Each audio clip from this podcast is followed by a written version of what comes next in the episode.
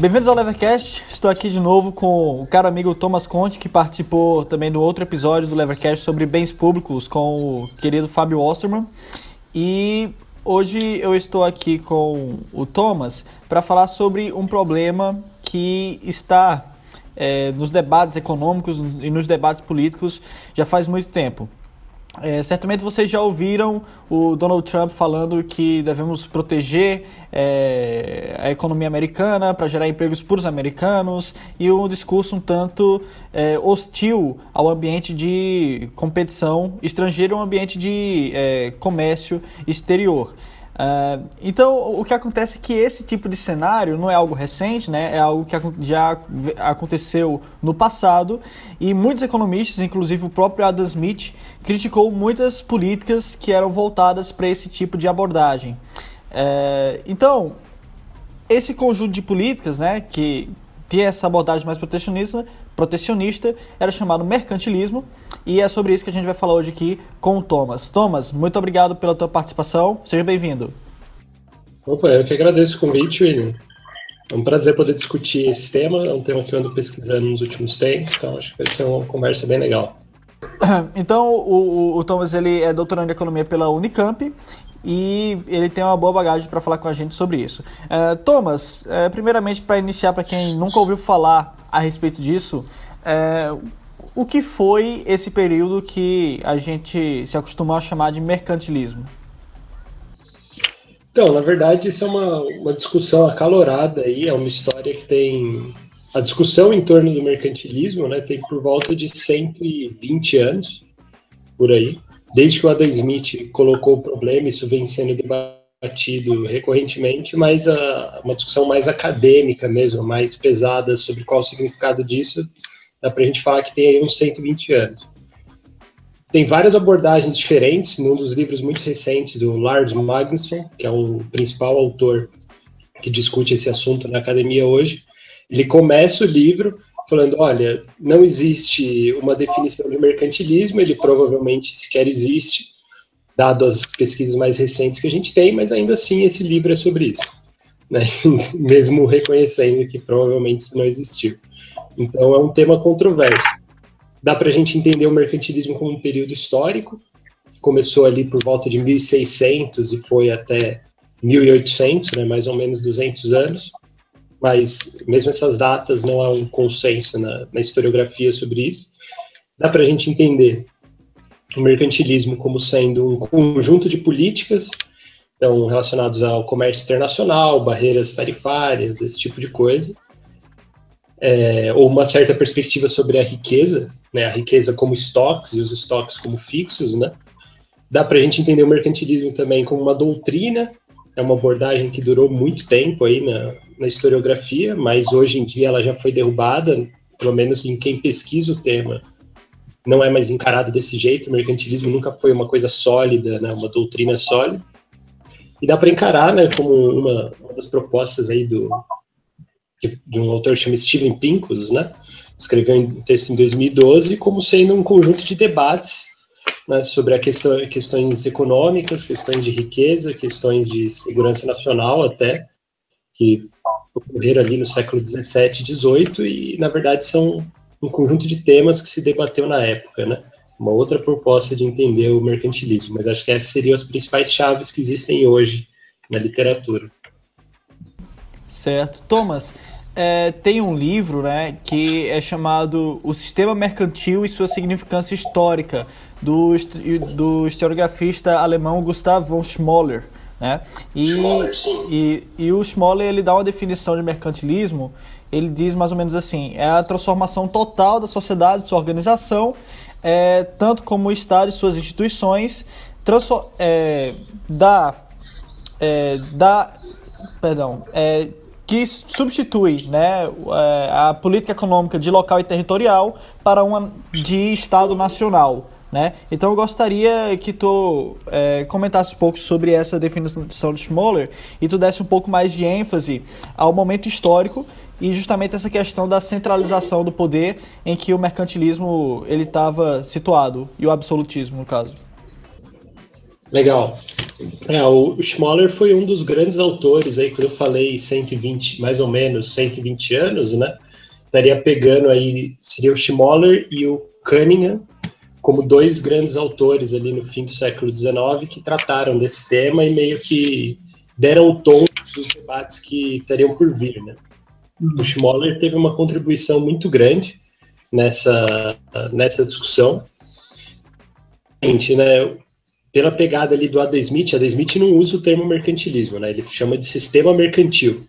Uhum. Ele trata aquilo como se fosse uma simplesmente uma economia rudimentar, um entendimento econômico equivocado, que era utilizado por grupos de interesse, né? Hoje a gente chamaria de rent seekers, né? Em economia. Eles desvirtuam tudo que é público, desvirtuam o Estado em favor deles, né? E aplicam essa teoria econômica falsa, digamos assim, em benefício próprio, né? Seriam interesses escusos ali se infiltrando. Essa era a visão do Adam Smith. O Schmoller meio que muda o tom dessa abordagem sobre o mercantilismo e passa a entender o, mercantilismo como sendo, olha, naquela época, várias das políticas que estavam acontecendo ali, né, e várias das defesas que eles faziam eram de alguma forma é, adequadas para o período. Era uma forma de defender essa centralização do poder, era uma forma de, é, de unir a economia nacional, mesmo que seja em oposição a outros estados, mas unir a economia nacional, né, organizar ela de uma forma sistemática, aumentar as receitas do estado e fazer a nação ganhar força, de forma de nacionalismo econômico banal e equivocado, digamos assim. Thomas, essa, essa última parte deu um pouco de delay aqui. Tu poderia repetir só essa última parte que tu falou? Talvez uns, uns 30 segundos atrás. É, bom, é, a última parte que eu comentei é que para o Schmoller não é totalmente, não é como era para Adam Smith, né, que o mercantilismo é simplesmente uma política irracional, um entendimento equivocado, né, do processo econômico, mas na verdade é uma forma de centralizar o poder do Estado, de é, tornar a, uma economia, né, que era um, um locus de economia regional numa economia nacional, mais bem integrada, mesmo que seja em oposição aos outros estados, mas causar, aumentar essa coesão interna e as receitas fiscais. Né? Certo. Aí, no, uh, no caso, o Adam Smith ele via mais como sendo um grupo de oportunistas, né? Inclusive, o Adam Smith tem um trecho é, da Riqueza das Nações que ele fala onde você tem dois ou três empresários reunidos, cuidado, que certamente o consumidor vai ser prejudicado com esse tipo de coisa, porque por causa da, das alianças com o governo, né, que tinha nessa época. Tu poderia explicar um pouco melhor como é que o mercantilismo, como sistema econômico, poderia beneficiar uma pequena elite de empresários às custas do, dos outros e dos consumidores? É, hoje já, já existem várias abordagens diferentes sobre esse assunto, né? Mas usando aí o, o, jargão mais econômico mesmo, é o que a gente chama de captura do setor público, né? Por exemplo, pegando exemplos recentes, você tem é, organizações estatais que estão tomando conta da água, vamos supor. Só que aí tem uma dada cidade ali que tem é uma cidade pequena, que tem uma prefeitura fraca, e ela tem uma fonte gigantesca de água que ela teria, né, por ser uma coisa do setor público, ela teria que estar enviando essa água para várias outras cidades. Chega ali uma empresa gigante, vamos supor, que deve ter uma demanda por água gigante, ela é uma prefeitura pequena, ela captura o setor público, certo? Paga por corrupção ativa ou por qualquer outra forma, consegue entrar dentro desse sistema público de gestão da água e consegue um acesso privilegiado àquela água. Então, ela pa pode passar a desviar recursos ali das, das fontes de água daquela cidade para ela, sem ter que, de fato, pagar por aquilo no sentido clássico, né, no, no, como todas as outras pessoas teriam que pagar. Então, ocorre uma captura do setor público. Então, a visão do Adam Smith do mercantilismo seria mais ou menos isso. Você tem um Estado que está centralizando, que está ganhando força, ele, naquela época, né, século XVII, melhor, até o século, segunda metade do século XIX, praticamente todas as receitas fiscais vinham das alfândegas, sei lá, pode pôr aí 90% pelo menos vinha das alfândegas. Então esse Estado está centralizando, precisa de mais recursos. Você tem todo um sistema de tributação ali em cima das alfândegas. Grupos maiores recursos podem entrar para o Estado, né, pagar é, coletores de impostos, reguladores, né, agentes públicos que seja, para conseguir favorecer eles é, e penalizar as demais pessoas, né, subverter aí o setor público a favor deles. Certo. É, assim, pela forma que tu fala, né, é, no caso era o setor privado, né, dando uma, uma determinada quantia, comprando, né, espaço é, e, e, comprando monopólios ao setor público, né, nessa época e também hoje, né.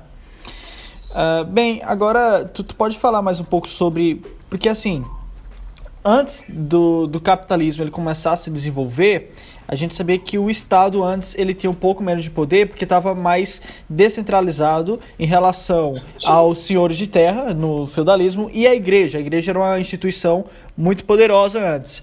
Então foi diminuindo, né? Como é que chegou a esse ponto no processo histórico? É, esse foi um processo muito demorado. Pode colocar aí o início, né? Na historiografia dá para a gente dizer mais ou menos que o, o, início de toda essa mudança foi ali na peste, logo depois da peste negra, a crise que ela trouxe para a Europa, uma desorganização imensa das sociedades europeias. É, ali começa né, um, um, processo de mudança radical que vai durar uns, uns bons 300 anos. Mas se a gente fosse tentar resumir de uma forma é, muito simples e ao meu ver muito boa, eu usaria o livro recente do Douglas North, chama Violence and Social Orders, é um livro de 2009. Ele tem uma abordagem muito interessante sobre esse tema.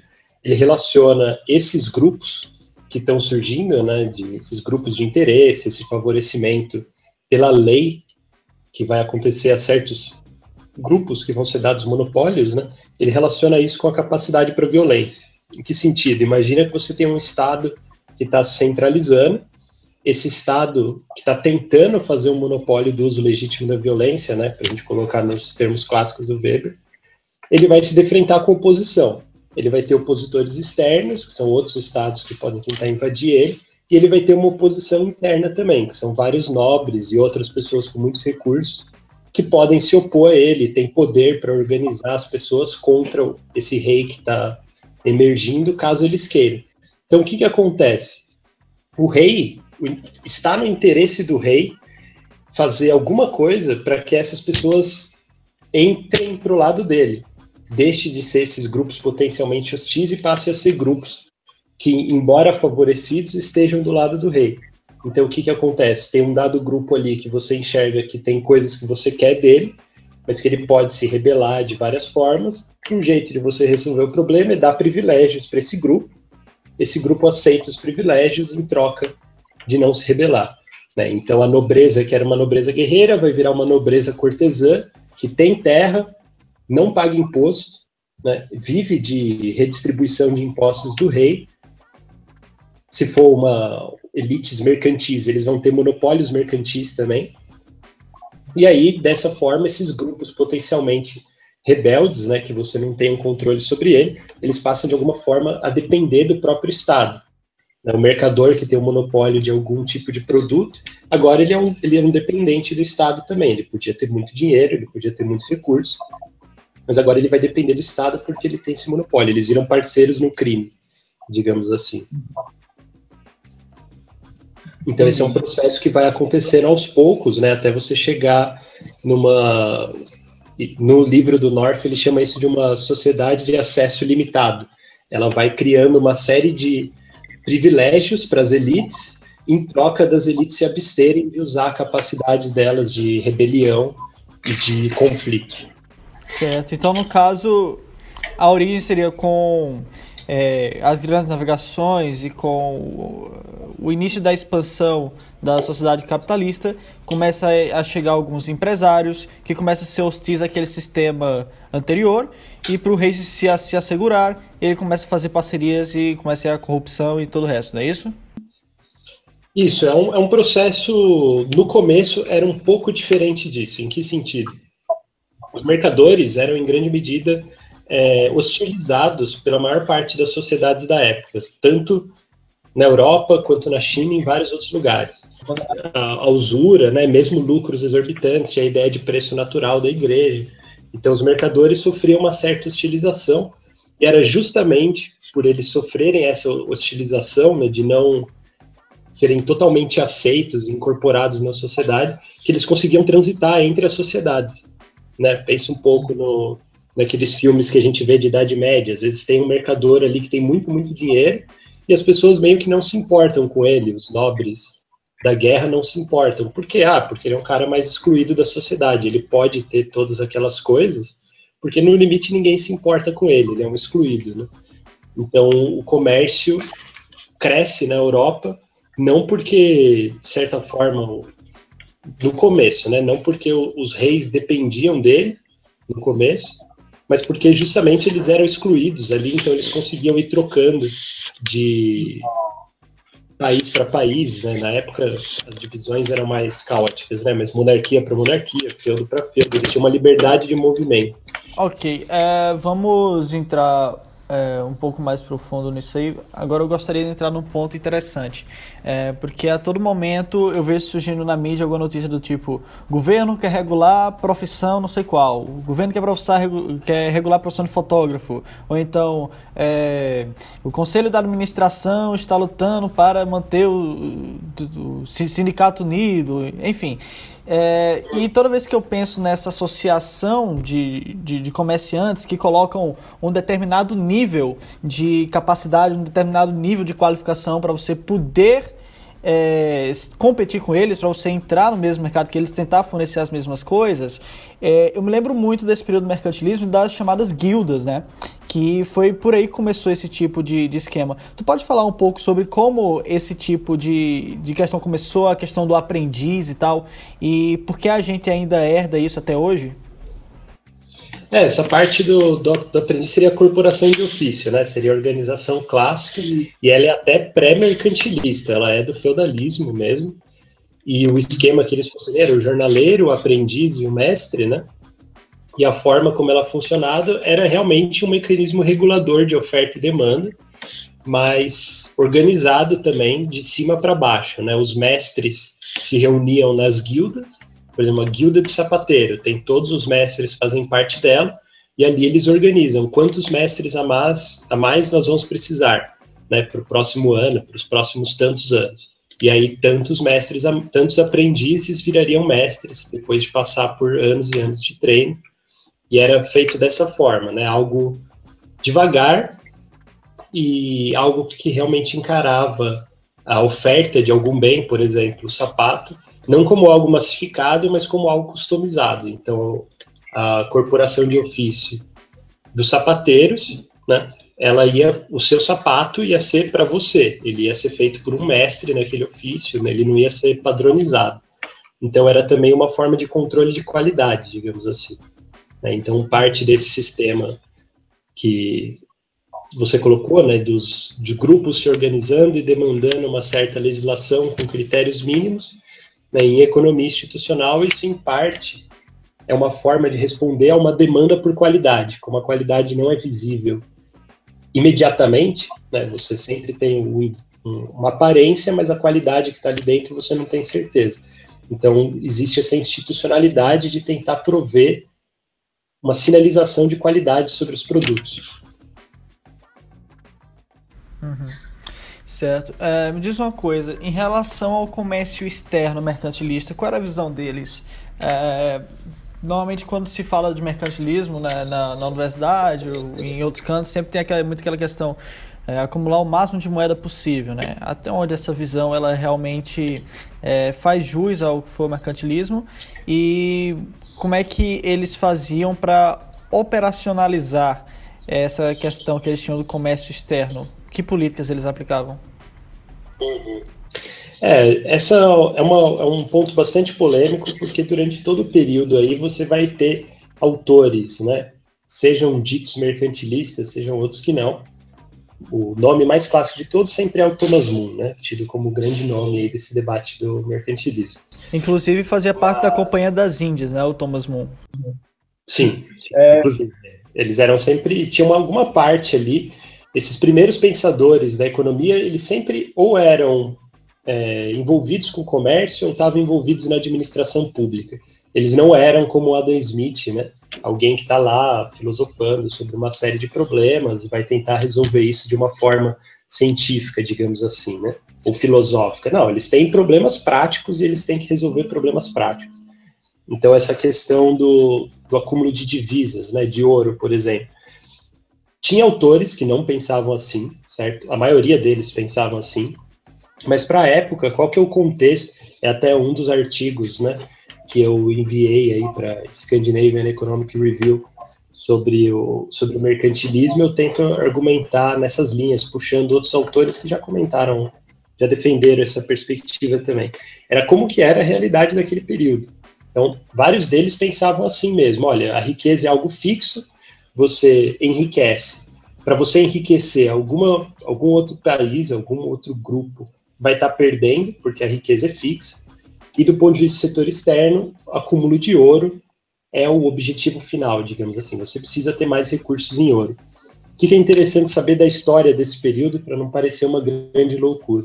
Primeiro, que as taxas de crescimento até o século XVIII de praticamente todas as economias eram próximas de zero. De zero. Se você pensar que no próprio século XIX, se pega os principais países industrializados, a taxa média de crescimento deles anual é tipo 1,1% a taxa média de crescimento. No século XIX, que é aquela coisa da indústria, o crescimento sem precedentes, e, pelo menos nas aparências, né? Mas você pega os dados agregados, não era tanto assim. Antes do 19, então, o crescimento era baixíssimo. Então, até que ponto eles estavam realmente muito errados em pensar que a riqueza era fixa, né? Não estavam tão errados assim, mas ainda assim, não, não eram todos os mercantilistas que pensavam desse jeito. E da parte do acúmulo de divisas, de ouro, né? O principal elemento material, digamos assim, né? para entender por que, que os caras davam tanta ênfase para isso, é o seguinte: moeda nacional de curso forçado é algo muito contemporâneo. Né? Uma moeda que todo mundo tenha que aceitar porque tem que aceitar. É algo muito contemporâneo. Por exemplo, você está vendendo algo por 10 reais no Brasil. Se alguém te vem com uma nota de 10 reais e você não aceita, você pode ser preso, porque o real tem curso forçado. Né? É a moeda nacional. Isso estava em formação na época ainda. Isso não era de forma nenhuma claro a maior parte dos países adotavam padrões bimetálicos, ouro e prata, e eram esses, essas coisas que tinham de fato valor, né, para as trocas mercantis da época, que você poderia ter certeza que isso vai ser aceito. Ok, então qual que é o problema? Você vai fazer uma guerra, vamos supor que a Inglaterra precisa travar uma guerra na Índia, certo? Porque ela tem uma, uma colônia ali que está nascendo, ela tem que travar a guerra lá. Para ela transportar ingleses da Inglaterra até a Índia, vai levar oito meses, né? Ali no começo da, da época da colonização. Vai morrer gente, porque o, a comida era um lixo, o pessoal fica doente, vão chegar lá do lado. O que, que era mais fácil? Vai com barco até lá, contrata mercenários no lugar e faz a guerra lá. Qual que é o problema? Você vai estar na Índia, eles não vão aceitar libra, eles vão aceitar ouro e prata, que são as moedas de curso internacional. Então, se você não tiver ouro em prata, você perde a capacidade de fazer a guerra. Tão simples quanto isso. Ah. Então, não tinha muito jeito. O Estado que não tiver ouro e prata não vai ter mercenários, ele perdeu a guerra. Se for Portugal que não vai ter ouro e prata, ele perdeu o Brasil. Se for Espanha que não tem ouro e prata, ele perdeu as, ela perdeu as colônias na, nas Américas. Se a Inglaterra não tiver ouro e prata, ela perde a Índia, perde outras posses. Fora o conflito entre eles mesmos, que existiam grandes grupos mercenários na época, né? A Suécia sempre, eu sempre confundo Suécia e Suíça, mas eu acho que é a Suécia. Sempre foi uma grande fornecedora de mercenários para a Europa. Então, para eles conseguirem esses recursos antes dos, dos exércitos nacionais, eles precisavam ter isso. Então, era uma preocupação razoável. Olha, se, se a gente não tiver isso, a gente está correndo sério risco aqui. A gente pode ser invadido, a gente perde a nossa capacidade de defesa e de ataque também. Né? Certo. Uh, agora a gente mencionou rapidamente o Thomas Moon e o fato dele ser inclusive da Companhia das Índias. O Moon ele introduziu um pensamento mais voltado para a balança comercial ao invés de voltado para a acumulação física mesmo do dinheiro. Era aquela ideia de uh, nem bem balança comercial, se não me engano, era você comprar um produto para vender mais caro, né? É, a, ideia, a ideia do mundo. Tu poderia comentar um pouco e, e, também sobre a segunda fase do mercantilismo, que já é mais é, para além do bulionismo, que chamam? Então, aí essa parte da balança comercial tem várias formas de entender isso. Né? Uma delas é a gente lembrar né, que na época, o que, que você não tem na época? E até o século XVIII, você não tem bancos centrais, certo? Você não tem um mecanismo institucionalizado de gestão da dívida pública, você não tem fluxos internacionais de serviços que são relevantes. Né? A parte de que a gente chamaria de serviços que mais circulava na época era os fretes, fretes e seguros relacionados aí com, a, com as trocas internacionais, né, com o sistema de navegação da época. Então, você não tendo nenhuma dessas três coisas, qual era a forma que um dado Estado poderia ter para conseguir né, acumular mais ouro, que na época significava mais mercenários e mais poder do Estado, né, imediatamente, e garantir isso no longo prazo. Era principalmente você conseguir vender mais do que comprar. Se você conseguisse fazer isso, você ia trazer ouro para dentro, você não tem como pedir empréstimos, porque isso praticamente, empréstimos internacionais, isso era muito reduzido na época, você não tem os fluxos de serviço, então a balança comercial, né, exportações e importações, era a principal forma que eles enxergavam ali, fora a mineração, porque todos os mercantilistas também incentivavam muito e defendiam muito a questão da mineração do ouro, e tinham essa preocupação, quais estados têm boas minas de ouro que ainda estão funcionando, né? Então era a forma como eles viam que você podia trazer ouro para dentro e garantir a, a segurança nacional. Né? Era esse pensamento que não existia. Pode ver que em todos esses assuntos não existe uma divisão é, econômico e político. Né? A gente está falando de um período que essa, essa divisão praticamente não fazia sentido. O ouro é riqueza privada e é mercenário para o Estado. Ele é as duas coisas. Você não tem como separar, não, esse ouro é simplesmente um objeto de desejo, de cobiça econômica, aquele ouro é puro poder e puro mercenário. Não, o ouro é as duas coisas. Né? Então eles pensavam nesses termos também, eles não dividiam muito o que, que é econômico e o que, que é privado. Desculpa, é. o que, é econômico e o que, que é público e político. Então, no caso, havia o interesse dos estados de acumularem ouro, tanto porque eles precisavam para financiar guerras e tanto porque eles consideravam o ouro uma, uma a, a, forma materializada da riqueza, não é isso? Sim, é as duas coisas. É, Thomas, a gente já falou muita coisa sobre mercantilismo, mas agora eu gostaria de focar um pouco nas consequências do mercantilismo, porque é, toda essa questão de você conseguir adquirir ouro, seja para financiar guerra, seja para garantir estabilidade da, do comércio, ou seja para você, porque é, é, é, a formalização da riqueza, a moeda, mas o fato é que todo esse, to, toda essa questão de, de acumular esses metais preciosos acabou gerando uma grande crise né, de, de inflação, principalmente na Espanha, que teve muita inflação, e também, até onde eu sei, de grande escassez de alimento é, pela Europa em geral. Tu, podia comentar mais a respeito de onde o mercantilismo ele deu errado e das principais críticas que a esse tipo de sistema e por que ele deu errado?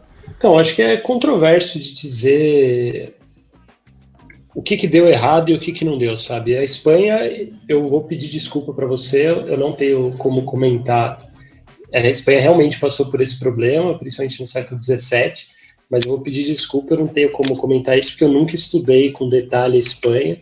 Tudo que eu sei dela são comentários laterais que falam sobre a Espanha nesses textos que eu li sobre a Inglaterra e sobre é, Europa como um todo, então eu nunca parei para estudar a Espanha mesmo, eu não vou arriscar dizer, porque eu provavelmente vou estar falando bobagem.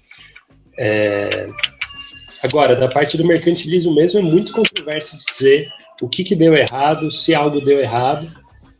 É, por quê? Porque houve uma generalização por N motivos, que não vai dar tempo da gente discutir aqui agora, mas houve uma generalização da ideia do mercantilismo como uma doutrina fechada que teria caído quando Adam Smith publica A Riqueza das Nações. Qual que é o problema? Se a gente parar para pensar um pouco, o que, que era o mercantilismo? Era uns, uma forma de pensar problemas econômicos e políticos, né, voltado para o fortalecimento do Estado e desses grupos mercantes, né, esses grupos ricos, que era escrito e defendido por agentes do Estado e grandes grupos mercantes do poder. O Adam Smith escreve um livro vindo pela filosofia, certo? Vindo ali do iluminismo escocês, qual é a chance de desses grupos de interesse que já estavam lá, que pensaram desse jeito por séculos, mais de 100 anos, com certeza, falarem: poxa, a gente estava pensando tudo errado, vamos parar de desviar recurso, vamos parar de fazer essa legislação em nosso favor, porque esse cara aqui escreveu essas coisas que são verdade sobre o livre comércio e a gente tem que mudar nossas práticas. Não é uma história razoável, você simplesmente, essa transição simplesmente não acontece. E o que os historiadores, é, historiadores e economistas que foram pesquisar o mercantilismo aí, principalmente nos últimos 70 anos, todos eles constatam né, é que essa história simplesmente não aconteceu. O fim do mercantilismo, digamos assim, foi postergado cada vez mais. Os últimos trabalhos do Patrick O'Brien, do O'Rourke também, que é outro historiador importante, eles colocam o fim do mercantilismo na Inglaterra ali por volta de 1846, 1850. É quando eles vão falar que o mercantilismo perde espaço na Inglaterra. E aí viria um período de livre comércio, só que ali em 1870 eles já falam que aparece o neomercantilismo, né, que é quando começa a partilha da África, vai ter o aumento do protecionismo na Europa como um todo. Então, se o mercantilismo caiu, hoje na historiografia, ele aparece caindo é, na Inglaterra, que era o grande país defensor do livre comércio, nenhum outro país na Europa defendeu o livre comércio da mesma forma que a Inglaterra, mas lá teria caído ali por volta de 1850, e em 1870 volta na Inglaterra, diferente do resto da Europa, mas tem esse período do neomercantilismo logo depois. Então a gente tem uns 20 anos aí de aumento do livre comércio de fato na Inglaterra. Então, até que ponto esse sucesso britânico foi feito a despeito do mercantilismo, ou se o mercantilismo teve um papel determinante nessa ascensão, é um motivo de grande debate na, na historiografia.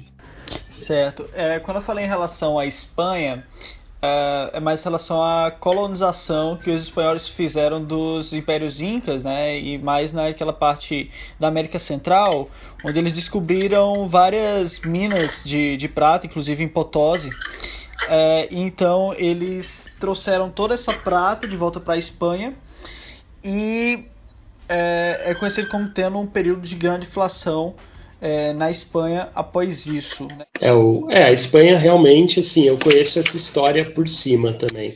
Eu, eu prefiro não arriscar falar em detalhe a questão da Espanha. Mas o que eu sei, o que eu sei que aconteceu nesse período na Espanha é que mesmo sendo o país com as maiores colônias e as colônias mais ricas, de 1500 a 1650 foi o país que mais, né, na época era monarquia, né? Foi a, foi a monarquia que mais perdeu o poder, perdeu o espaço e regrediu, literalmente regrediu em organização administrativa, né? A Espanha no século XVI era uma potência marítima, era invencível armada, etc, etc, era o país mais forte nos mares, e em 1650 ela já está para trás totalmente, já é uma marinha desorganizada, ela vai tentar reconstruir isso com o tempo, enquanto vários outros países fizeram um movimento oposto. Então, embora eu não conheça detalhes da, da história espanhola, é, pode ter certeza que nesse caminho existe alguma série de erros que aconteceram e derrotas militares também. Né, sofreram derrotas militares significativas nesse é, período. Tu, tu me disse que há um grande debate que é posto na academia se o mercantilismo realmente deu errado ou não. Eu, por vindo da perspectiva mais liberal, eu tendo a pensar que deu errado. É, talvez isso, inclusive, seja um erro meu de julgamento. Tenho que ser um pouco mais imparcial e analisar as coisas pelo que elas realmente são. É, mas, de toda forma, eu gostaria que tu comentasse um pouco em relação à ofensiva fisiocrata aos mercantilistas, né? Os fisiocratas que foi a, a primeira escola de pensamento econômico que sistematizou a economia lá com a tabela econômica do, do CUNY, eles tinham uma grande aversão a essas ideias mercantilistas por causa das políticas do, do Colbert é, lá na França. Então, é, como é que tu pode avaliar essa questão do mercantilismo e das políticas do Colbert. Por que os fisiocratas estavam tão é, irados assim com esse tipo de postura e por que eles pretendiam mudar tanto a política? Ah, eles não, não faltava motivo para criticar essas coisas, né? Com certeza não faltava. A França passou por bolhas especulativas, né? Essas companhias das Índias, elas eram de longe as maiores instituições do período certo? Não só no sentido de é, maiores empresas, mas de maiores instituições mesmo. Era um negócio absolutamente ridículo mesmo para os patrões. Pensa, vou só dar um exemplo, né? a Inglaterra. A Companhia das Índias Orientais Britânica, ela chegou a ter 150 mil funcionários. Pensa no Brasil contemporâneo, que quantas empresas têm mais de 150 mil funcionários? E os caras conseguiam organizar isso num sistema mundial antes do telefone, antes de um monte de coisa. Então é realmente impressionante. Mas essas companhias eram casos de corrupção sobre elas eram recorrentes. Na França, você tem bolhas especulativas, o Estado tinha que entrar, volta e meia tinha que entrar com aporte de recursos sobre elas, porque elas estavam com problema de financiamento. Essas guerras, nem sempre elas ganhavam essas guerras privadas que elas faziam. Volta e meia elas perdiam e geravam uma série de custos é, de longo prazo para elas. Então não faltava motivo para eles criticarem essas, esses interesses. Só que aí, de novo, né, essa é a parte que, essa perspectiva aqui que eu estou dando para você, é de um historiador econômico, certo? Que estuda, foi estudar o mercantilismo porque tocou em questões relacionadas e acabou tendo esse interesse por história do pensamento. Mas por uma pergunta que um historiador do pensamento não necessariamente precisa se fazer é quando ele olha a crítica avassaladora, né, que os fisiocratas fazem para os mercantilistas, é o e depois, certo?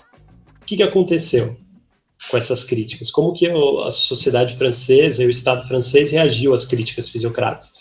E aí, se você vai para essa outra história, que já não é mais uma história do pensamento econômico, é uma história da França, é uma história do Estado francês, uma história das empresas francesas, você vai chegar na conclusão de que não fizeram nada, sabe? Não foi praticamente ineficaz essa crítica. Lógico, essas ideias vão ser retomadas no futuro. Para debates futuros, a gente vai falar: olha, os fisiocratas já falavam. Na Inglaterra, a mesma coisa, em 1850, 1840, quando vai ser derrubado várias barreiras protecionistas, eles vão retomar o Adam Smith. Falar, o Adam Smith já criticava, mas para a época mesmo, é como a gente falar que pegar um artigo de economia que foi publicado aqui na USP e falar que isso vai derrubar o Odebrecht, vai derrubar é, a Camargo Corrêa. Esses caras que fazem essas alianças são muito mais fortes do que esses textinhos, do que qualquer coisa que o pensamento econômico cria. Né? E para a época é a mesma coisa. Essas empresas eram monumentais, eram o maior ativo que esses estados tinham, e tanto faz está tendo intelectuais que estão criticando elas, sabe? Elas vão continuar lá e não vai mudar muita coisa, não, não no curto prazo, pelo menos. Thomas, é, qual o paralelo que tu pode fazer entre os tempos de mercantilismo e os nossos tempos? Obviamente há grandes limitações históricas, é, inclusive relacionadas ao período, não estamos no mesmo período, não, não se tem mais monarquias absolutistas, quer dizer, não no, no mundo ocidental hoje em dia, talvez algum canto lá no Oriente Médio, mas no limite do saudável, né, e no limite de, onde, de até onde é possível fazer uma comparação razoável, quais elementos do mercantilismo tu ainda percebe que estão em voga hoje em dia e qual a tua perspectiva em relação a eles? Ah, eu acho que muita coisa ainda está em voga hoje em dia, sim, lógico. Não tudo com a mesma cara, não tudo com o mesmo estilo, né, e com o mesmo tipo de discurso. Mas eu acho que a forma é, como o mercantilismo era pensado é algo que é mais acessível para o senso comum do que a forma como os economistas é, vão enxergar questões econômicas e questões sociais. Eu acho que a fórmula, digamos assim, do mercantilismo é uma forma muito simples. A questão do jogo de soma zero, por exemplo, que para quem é economista é o principal barreira que você tem que vencer. Olha, economia não é um jogo de soma zero. Para um ganhar, o outro não precisa perder. O papel do crescimento econômico nisso, etc, etc é uma barreira que várias pessoas conseguem se formar em economia sem conseguir superar, mas que é a forma como a maior parte das pessoas pensam é, as questões econômicas, né, como se fosse um jogo de soma zero. E para chegar nesse raciocínio, não precisa só é, não ter tido um, um conhecimento de economia, mas basta você enxergar a sociedade, né, as questões sociais como meio que um conflito militar ou se não um conflito militar, pelo menos um conflito que é dado nos polos de oposição aliados e inimigos. Se você pensa desse jeito, você já está a chance de você encarar a economia como os mercantilistas encararam já é quase de 100%, porque era isso que eles estavam preocupados na época também. Você tinha monarquias assim de 1600 a 1800.